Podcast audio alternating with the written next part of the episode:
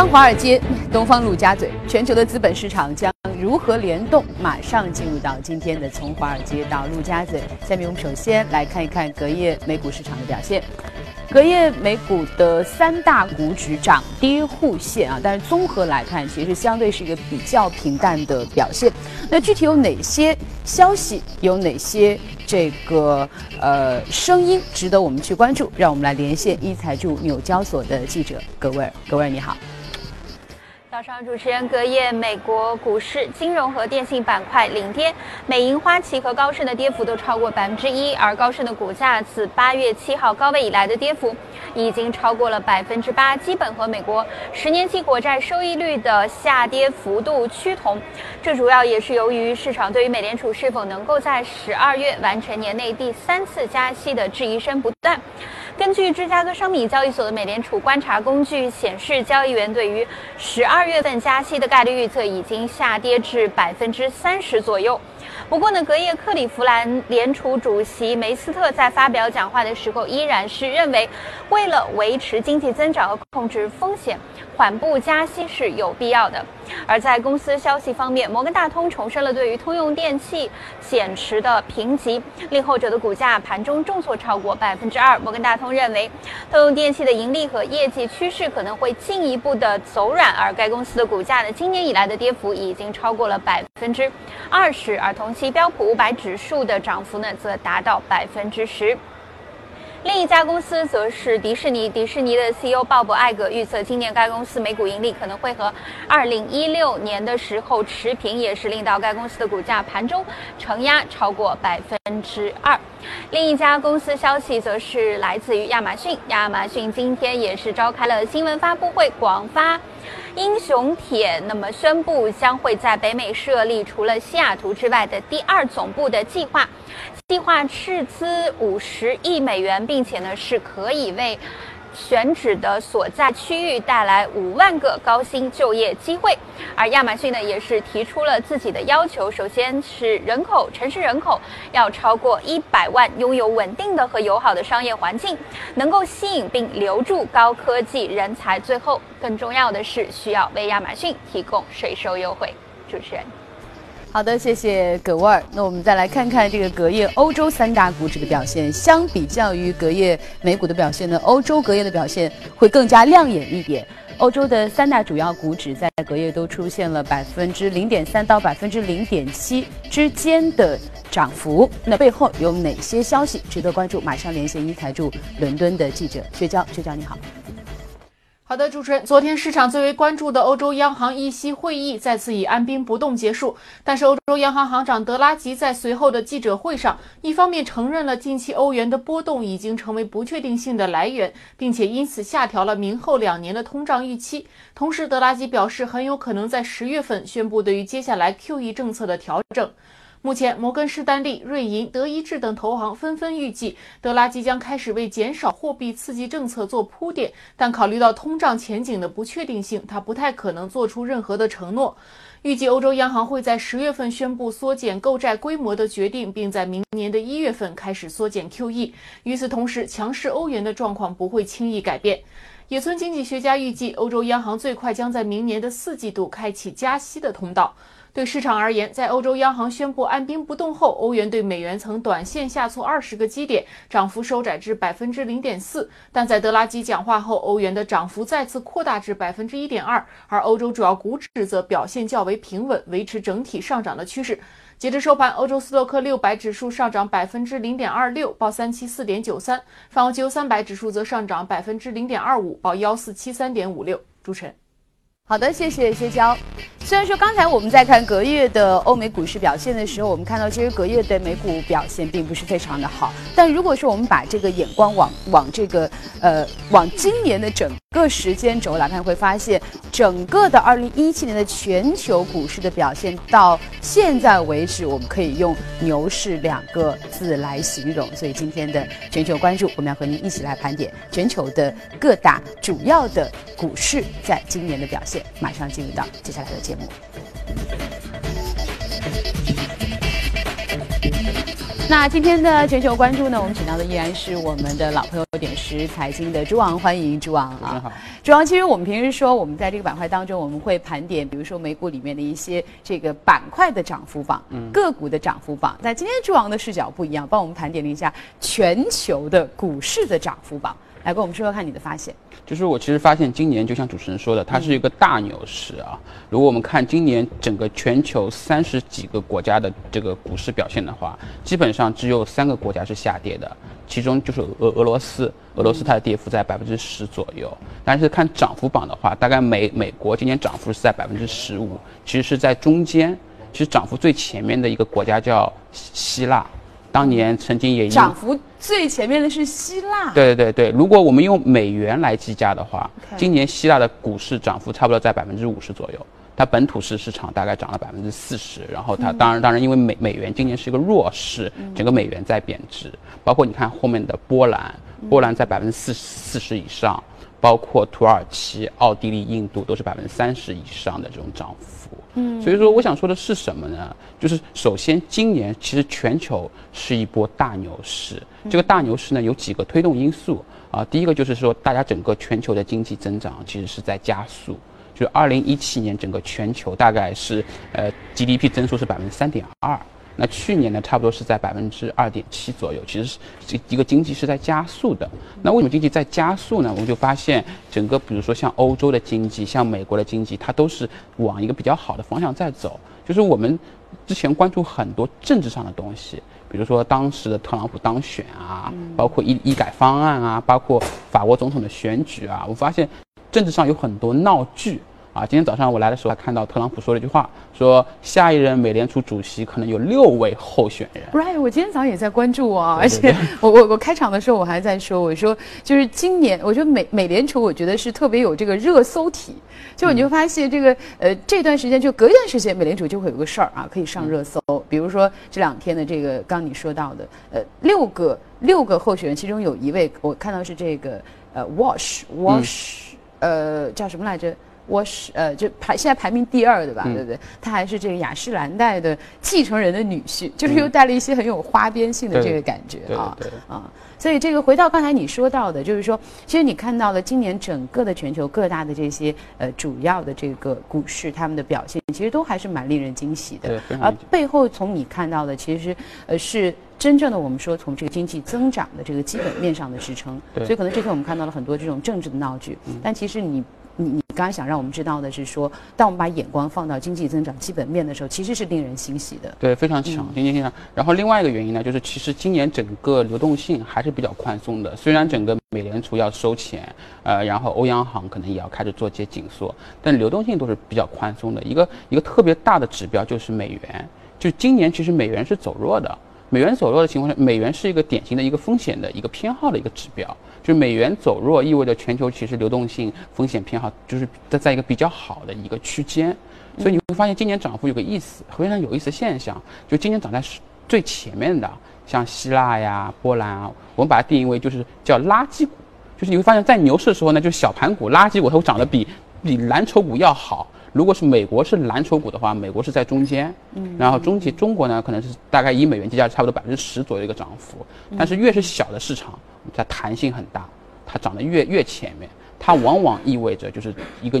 典型的一个牛市的一个特特征。比如说，我们看回过头去看二零一五年的牛市，很多小股票、创业板的股票涨涨得很多，但是真正市场低迷的时候，可能是一些蓝筹股，像银行啊、白酒啊会会涨。所以说，全球市场也有这样一个特特征。嗯，第三呢，就是大家好像对整个经济啊各方面，它有很多不确定性。那我很简单，我就是我去看这个市场当中最差的。大家一直担心美国，我们之前讨论过很多次，美元是美股是不是见顶了？那你就去看欧洲，欧洲有人口老龄化的问题，有有有政治的问问问题，有很大不确定性。但今年整个欧洲的表现非常好，那就意味着你你你你就不需要，我们就不需要太担心美国。因为一个比他更差的一个一个学学生，我们班级有两个学生，对吧？有一个差生，差生这次考试也考得很好，那你就不用担心优等生能够考多少分。嗯，所以从这些这些迹象来看的话，其实今年我们看到的是一个非常好的一个大牛市，是一个非常难得的一个全球的一个大牛市。嗯。那这波的这个牛市的这样一个趋势能够去延续多久呢？就今年您所看到的这一波。呃，我觉得还是能够延续一个比较长的时间啊。就是我我前面讲的，就是说我更多的会关注欧洲这些国、这些这这个这个区域，而不是美国，因为美国是领领头羊，那欧洲是有问题的。那你发现，比如说英国，它的整个十六岁到六十四岁的人口的就业率其实是创新高了。英国在脱欧之后，它的经济表现也也是非常好。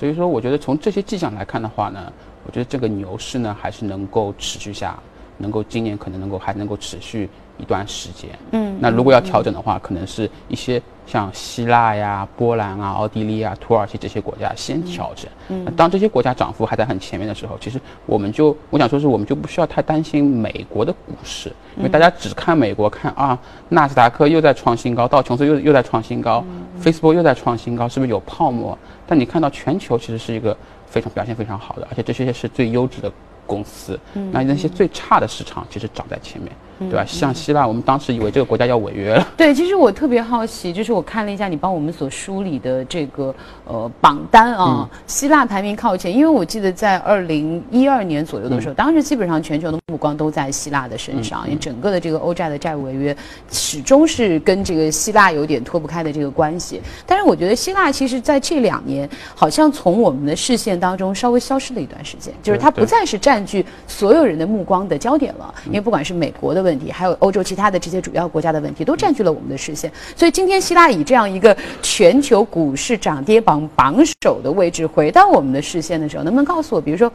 这个比我们就拿今年来说，就今年推动希腊股市上涨的背后的原因是什么？或者说希腊目前的一个这个经济体的一个状况是什么样子的？呃，也就是其实是这样的，就是整个希腊呢，它从一个底部开始复苏。呃，有几个原因啊。一个最大的原因就是当时认为希腊要违约，那后来其实过去几年欧央行它一一直在给希腊注入流动性，呃，其实导致希腊就是说它整个国国债收益率又又往下走了。曾经一度希腊的违约率是很高的，国债收益率超过了百分之二十，就是意味着你现在去买希腊的国债的话，你有百分之二十的年化的收益。当然，大家觉得有可能会违会违约。那整个其实是欧央行，它也就是过去几年，它不断给市场注入的这些流动性，然后救济去救济这些希腊的这这些这个国家。嗯。那另外一块的话，希腊其实还有一点非常有意思啊，因为希腊这个国家它很大的产业是旅游业嘛，很多人去旅游。那其实过去几年中国人的消费升级很厉害啊，所以大量的中国人去希腊去旅游，带动了它整个经济的一个一一个复苏。所以说全球大家老百姓都有钱了，开始花钱了。所以等于另变相的，我们中国中国中国老百姓去救济了整个希腊的整个经济情况。OK，那另外，其实我在你的这个榜单当中还看到了另外一个这个我很好奇的呃这个呃名字啊，就是印度。其实你也梳理，印度其实今年整个也上涨百分之三十左右。因为其实印度最近也一直在我们的视线当中啊，我们最近其实关对印度关注也很多。那么印度今年的整个这个上涨，它背后的一些主要的推动力是什么？哦，印度其实有好几个推动力啊。第一个推动力就是印度穆迪的当选。嗯。啊，就是当然他他是去年开始当选的，就是穆迪他当选，他对我一个最大的冲击是什么呢？因为以因为印度这个国家，它的语言是很多的，它有很上上千种语言，然后呢，它有很多不同的宗教、不同的文化，所以在过去二十年，印度它一直是一个弱政府的国家，嗯，所以它跟中国完全不一样。中国它永远是一个强，我们是强政府的国家。那穆穆迪当选以后，他印度突然之间从一个弱政府的国家变成一个强政府的国家，就穆迪会去强推很很多很多，包括他废超令啊，废超令，对对，做的非常非常坚坚决。嗯，所以所以穆迪可能是印度，就就就是一个非常重要的一个改革家。所以他上台以后，印度第一次有了一个第一有了强强政府。因为我们前段时间我们正好也有一次机会去印度去做了一次调研，我们去跟印度当地的人交流一下，就是我这是我们最大的一个反馈，对，因为就就有有一个有一个 strong government，有个有个有个强政府。第二第二块呢，是因为整个印度的人口的确很年轻，你走在马路上，印度全都是。二十几岁的年轻人就跟十几年前、二十年前中国是一样的。但中国现在也有很多年轻人，但整个人口的话，印印度平均人口是二十七岁，非常非常年轻。所以说它有一个很大的一个人口的红利。那第三的话呢，就是整个印度刚刚开始，整个消费升级也好，整整个经济增长也好，你发现印度大量的这种渗透率啊，消费品的渗透率是很低的，它的空间很大。比如说我举个例子，我们去印度的时候，我发现很多人家里是没有空调的。很多大是用电风扇的，就是就是跟二十年前中国是一样的。你会发现这个国家的其实它的潜力非常非非常大。嗯。然后从高的高维度来看的话呢，因为印度人他有，就是他本身天生语言他有英语的这个这个能力。嗯。所以印度最精英的那那一派人，他又非常优秀。你发现发现全球很多大公司的 CEO，微软啊什么，他都是印印度人。所以这两两个一结合，觉得印度的整个潜力。非常非常大，所以今年也有有一个比较非常大的涨幅。你说到这个，想起我们这个以前学英文的时候啊，就大家特别喜欢拿这个印度人学英文来开玩笑。一方面，你发现他的口语真的很差，就是他怎么学，他那口语都有这种印度的咖喱味儿哈。但是他们的听力非常的好。就是他们的听力往往都是这种考满分的，对，所以就是我们我们一直在说这个这个印度人他们的这个学习的能力啊，包括他们的勤奋度，其实确实是包括因为跟他整个这个国家的这个氛围，因为他们非常的想要去改变自己的这个命运，对，所以呢，呃，其实今天我觉得呃，朱王也是帮我们把这个，我觉得通过对于今年整个到现在为止整个全球的这些股市他们的表现的盘点，其实也帮我们顺便的梳理了这些主要的这些国家经济体他们的一个表现啊，而且你也告诉我们这样的一种呃牛市的趋势，在你看来其实还是会延续，所以今年下半年其实我们对于全球的投资者来说，其实还是会是一个比较开心的一个年份。总体来说，好，好的，那我们下面再看一看我们的这个呃异动榜啊，美股异动榜的表现。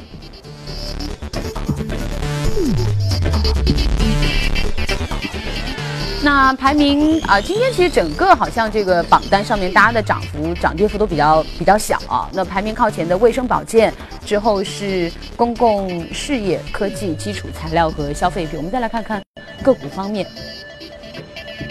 个股的表现就完全不同了。那涨幅靠前的呃生物科技啊，百分之七十四点五八，家具商店的 RH。四十四点七六，那知道我们的这个最后这个运动商品商店也是十四点二六的一个涨幅。CAB，当然今天我们所关注到的个股，这个我们挺熟的，尤其是我们做电视的人啊，GoPro 摄影设备涨了百分之十二点三六，目前是报在十美金的股价。啊，我们的这个拍摄现在几乎是离不开 GoPro 啊，就是，所以这个跟我们说说这次这个这个 GoPro，就今天我们应该关注到它的是什么？呃，它其实是在昨天出了一个对三季度盈利的一个更新，然后它整个盈利呢，大概是在差不多在上限是在三点一亿美金，比市场的预期要高一些。但我想想的 GoPro 就是一个核心是，其实 GoPro 从高点下来，其实股价也做了。做了很大的调整，嗯，它现在的确是有一个很，就是它是一个有一个壁垒的一家公司。然后另另外一点的话呢，就像您说的，就是，嗯，现在电视啊、拍摄啊这些，包括运动相机啊，它都离不开 GoPro。所以说，其实它的护城河是很深的。那很多人又忘记了这样一个公司，其实它是有最基础的一个价值所在。嗯，所以我想说的是，就是很多人说哦，中国可能也可以做这种运动相机啊，但其实它很难。然后它它要深入这个品牌，非常非常非常难。它为什么难？是因为它的这个技术吗？它第一是技术，第二是品牌。就是说，呃，你你你如果在美国的话，你会发现，就是这些运动爱好者、极限运动爱好者，他就是喜欢，他就用一个牌子，就就就是狗。就是 GoPro，就它不会认，它不会就算如果中国用一个小米摄像机或者是一个其他的牌子摄像机，其实是很难进入到这样一个市场的，因为它这个整个细分领域的品牌，这个子品牌它会非常，它它是它的粘性会很大。比如说咱们都是运动爱好者，咱们出去爬个山，然后我用个 GoPro，我们都是用 GoPro，你用了一个其他品牌，大家会觉得你很奇怪，你可能你可能不跟我们不是一类人。嗯嗯。对，所以它的当然它它的整个技术也是非常强。嗯，对，所以我说，当当时上市的时候呢，大家预期太高了，太高，就股价跌了一大把，一大把以后到现在这个位置呢，我们就觉得这个公司的就是说它的安全边际也很足了，嗯，然后整个盈利增长呢开始超市场预期了，嗯嗯，所以说为什么昨天会出现一个比较大的一个上涨？嗯，我觉得刚才其实朱王说到的这个 GoPro 目前所做到的一点，其实是很多的企业希望做到的一点，就是说，呃，你的品牌成为了这个细分领域的代名词。对，就是就是呃，我我说到了这个，就像你说的这个运动相机。就是 GoPro 就代表了运动相机，嗯。可能在很长一段时间，我们以前说这个床垫就是席梦思就是床垫，但其实它是一个牌子，所以 GoPro 做到了很多的这个细分领域的这个品牌啊，他们希望做到的一件事情。呢，其实对于我们来说，就对我自己的感觉来说，是这 GoPro 是有一天突然出现在我的生活当中，就是突然之间我们拍摄的时候就会出现了各种 GoPro，什么吃个饭啊，什么夹在那儿看你怎么夹菜的，走个路带你头顶上看你怎么走路入的。对，但是对于 GoPro 的这个创立，其实我们并不是很了解。这家公司大概是什么时候创立的？然后有简单的背景，是不是可以请朱昂来给我们说一下？对，这家公司差不多在就是十年前就开始，十年前就就创立就创立了。对，然后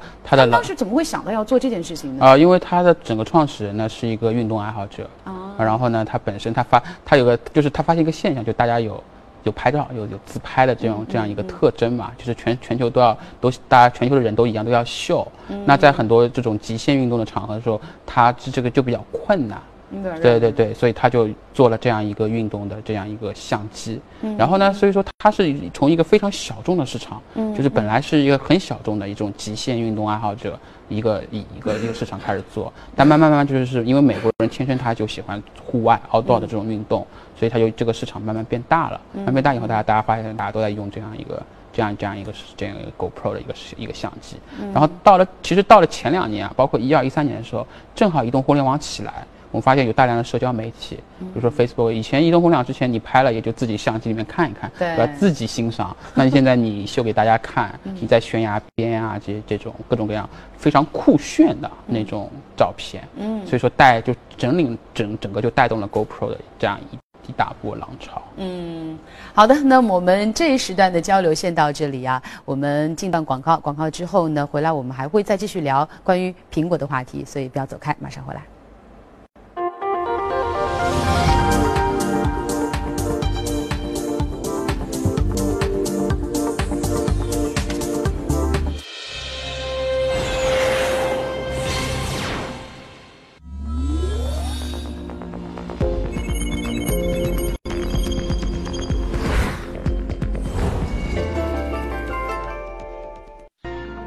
纯享人生由你我带冠名播出。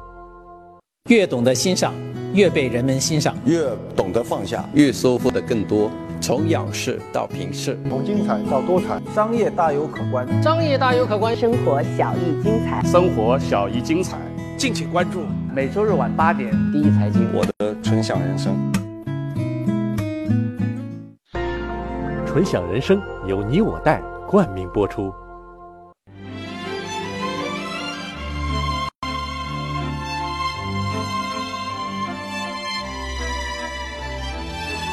跨越三个世纪的经典，《老凤祥》。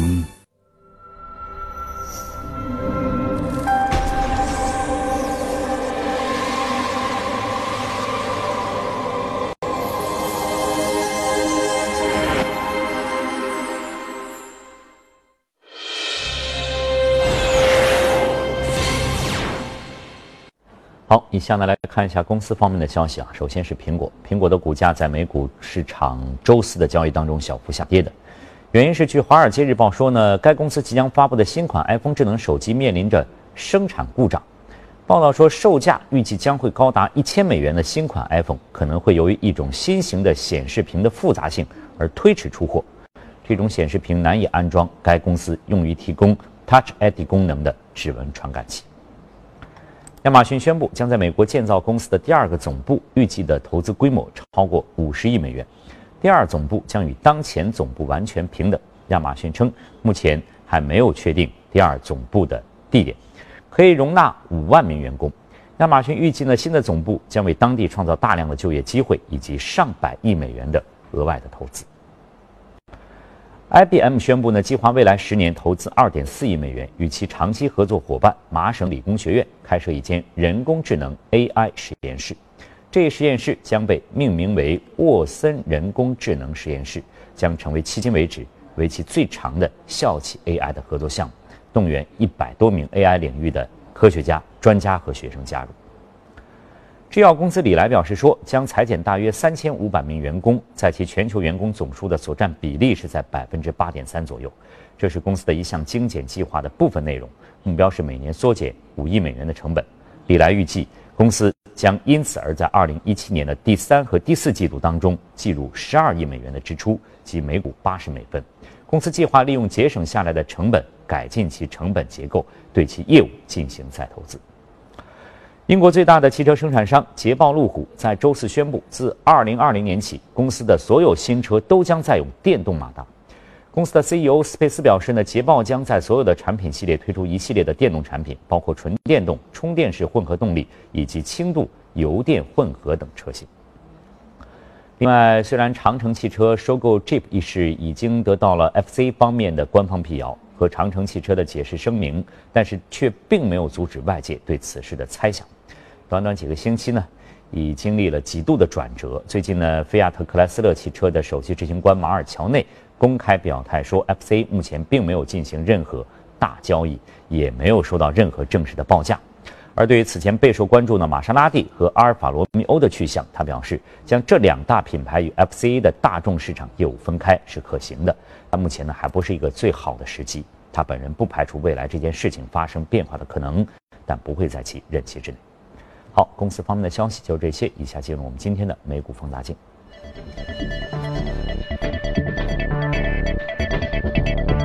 好，欢迎回来。下面我们进入到今天的美股放大镜，看今天我们所关注到的，哇，又是一个我们非常熟悉的苹果 Apple 啊。那今天呢，略微有所下跌，百分之零点四，目前放在一百六十一点二六。今天朱王想跟我们说说关于苹果的哪个话题？主要是想讲 iPhone 八啊，嗯，下周就要万世瞩目的 iPhone 八就要就就就要出现了，你会买吗？呃，我要考虑考虑，我要看看价格到底多 有多高。但是大部分人一定会买。嗯，对，为什么呢？第一就是作为苹果 iPhone 十周年啊，今年是苹果的 iPhone 出来的十周年啊，十年前第一款 iPhone 出来，所以它是有一个纪念意义的这样一个产品。嗯，而且呢，这个产品它会，它将有有很多的创新。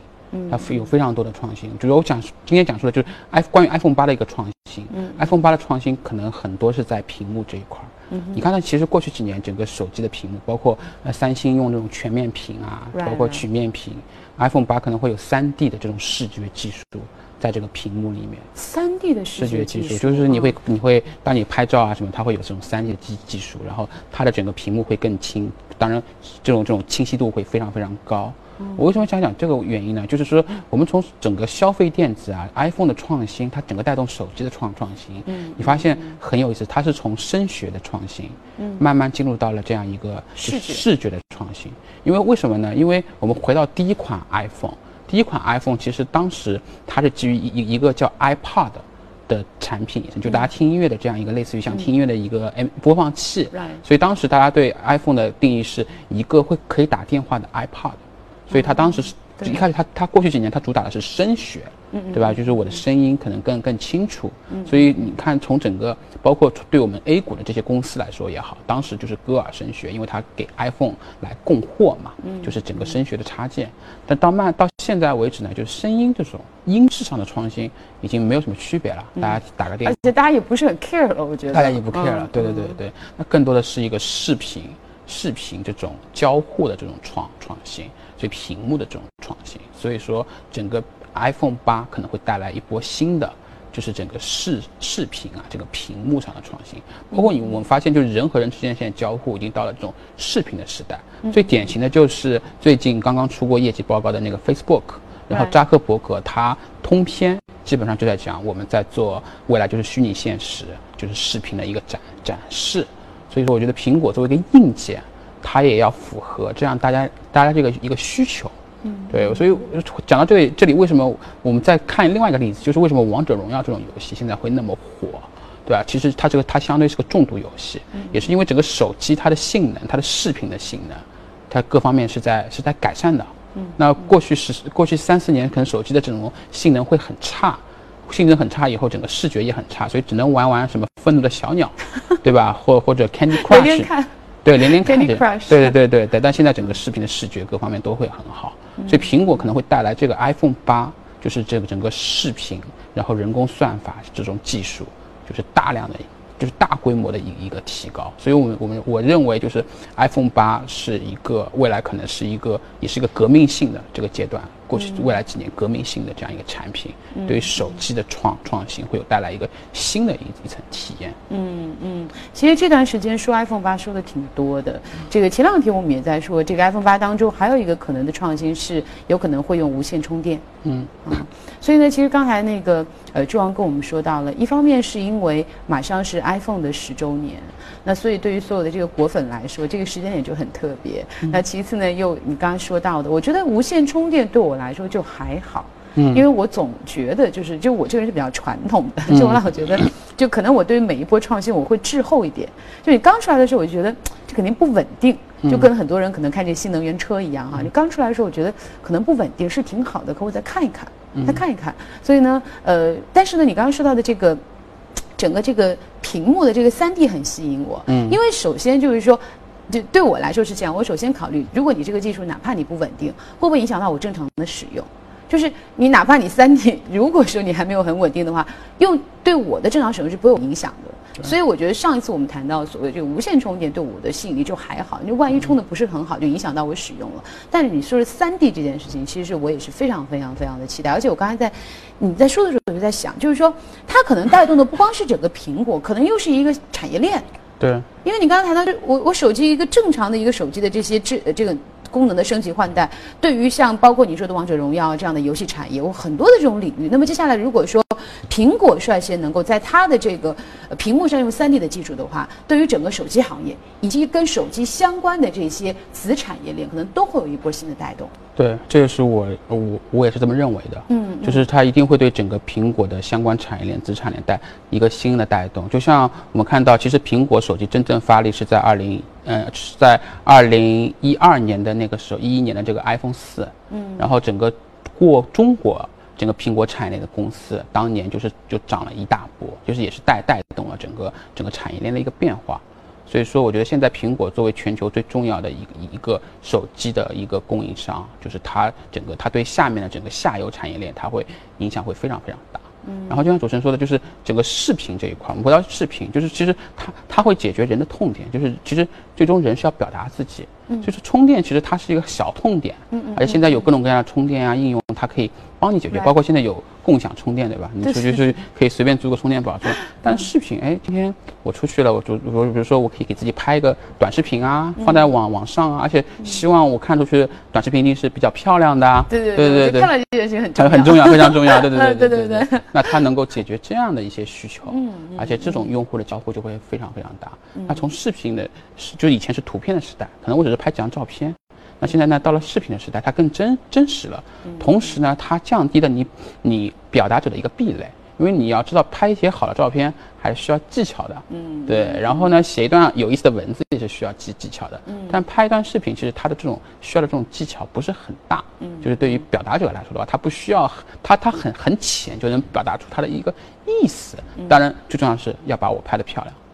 对，所以说这种以后苹果这种手机的功能就就能解决。这样一个问题，所以会带来一个新的一个进入一个视频时代。好的，通过我们今天这个交流，让我们对于这个 iPhone 的最新的这款产品的期待又是吊足了我们的胃口哈。但是我们也跟大家提前预报一下，据说呢会很贵，而且据说呢供货量挺不足，也不太好买啊。不管怎么样，我们也非常的期待。那么以上就是今天我们跟朱王的这个对话，这段广告马上回来。好，以下呢，我们来看一下这个商品市场啊。先说一下纽呃油价，纽约油价呢七号下行，十月交货的轻质原油期货价格微跌了零点零七美元，收在每桶四十九点零九美元。另外呢，法国政府九月六号在内阁会议上讨论的一项法令草案显示呢，法国本土和海外领地将在二零四零年之前实现全面。禁止石油和天然气开采生产。那法国政府计划在今年年内完成这一法令的审批程序，使之成为具有法律效力的法案。根据这项法令草案，法国政府未来将不再签发石油和天然气的开发许可，而目前的六十三个开采项目也将不再续签。到二零四零年，法国将实现全面禁止石油和天然气开采和生产。此外，页岩气开采在法国也将全面禁止。今年七月，法国政府已经宣布计划在二零四零年之前彻底禁售燃油车。法国团结与生态转型部长尼古拉·于洛在当天的内阁会议后表示，法国将成为全球首个全面禁止石油和天然气开采和生产的国家。据路透社报道，法国境内每年开采的石油约占法国全国石油消耗量的百分之一，其余百分之九十九依靠进口。二零一五年十二月，联合国气候变化框架公约近两百个缔约方在巴黎气候变化大会上达成巴黎协定。二零一六年十一月，巴黎协定正式生效。法国承诺在二零二二年之前用清洁能源取代煤电，二零二五年之前将核电比重从现在的百分之七十五降至百分之五十，而全面禁止石油天然气开采和生产也是承诺的一部分。法国总统马克龙今年七月初在德国汉堡宣布，将于今年十二月十二号在巴黎举办峰会。在巴黎协定通过两周年之际，进一步推动其执行。据外媒报道呢，英国近海石油和天然气工业协会一份最新的报告显示呢，英国石油和天然气行业的就业岗位锐减程度超出预期。报告显示，二零一六年英国油气行业失去了六万个直接和间接的就业岗位。英国广播公司引用报告内容报道说，二零一七年英国油气行业可能将再失去一点三万个工作岗位。协会的负责人表示。自油价大跌以来，油气行业还是面临着严峻的问题，同时遭遇了严重的岗位流失。来看一下纽交所黄金期货市场交投最活跃的十二月黄金期期价呢，七号比前一交易日上涨了十一点三美元，每盎司收在一千三百五十点三美元。另外，汇率方面，七号美元对主要货币的汇率下跌，纽约汇市尾盘一欧元兑一点二零零七美元，一美元兑换一百零八点五七日元。好，这里是正在直播的财经早班车，我们稍后继续。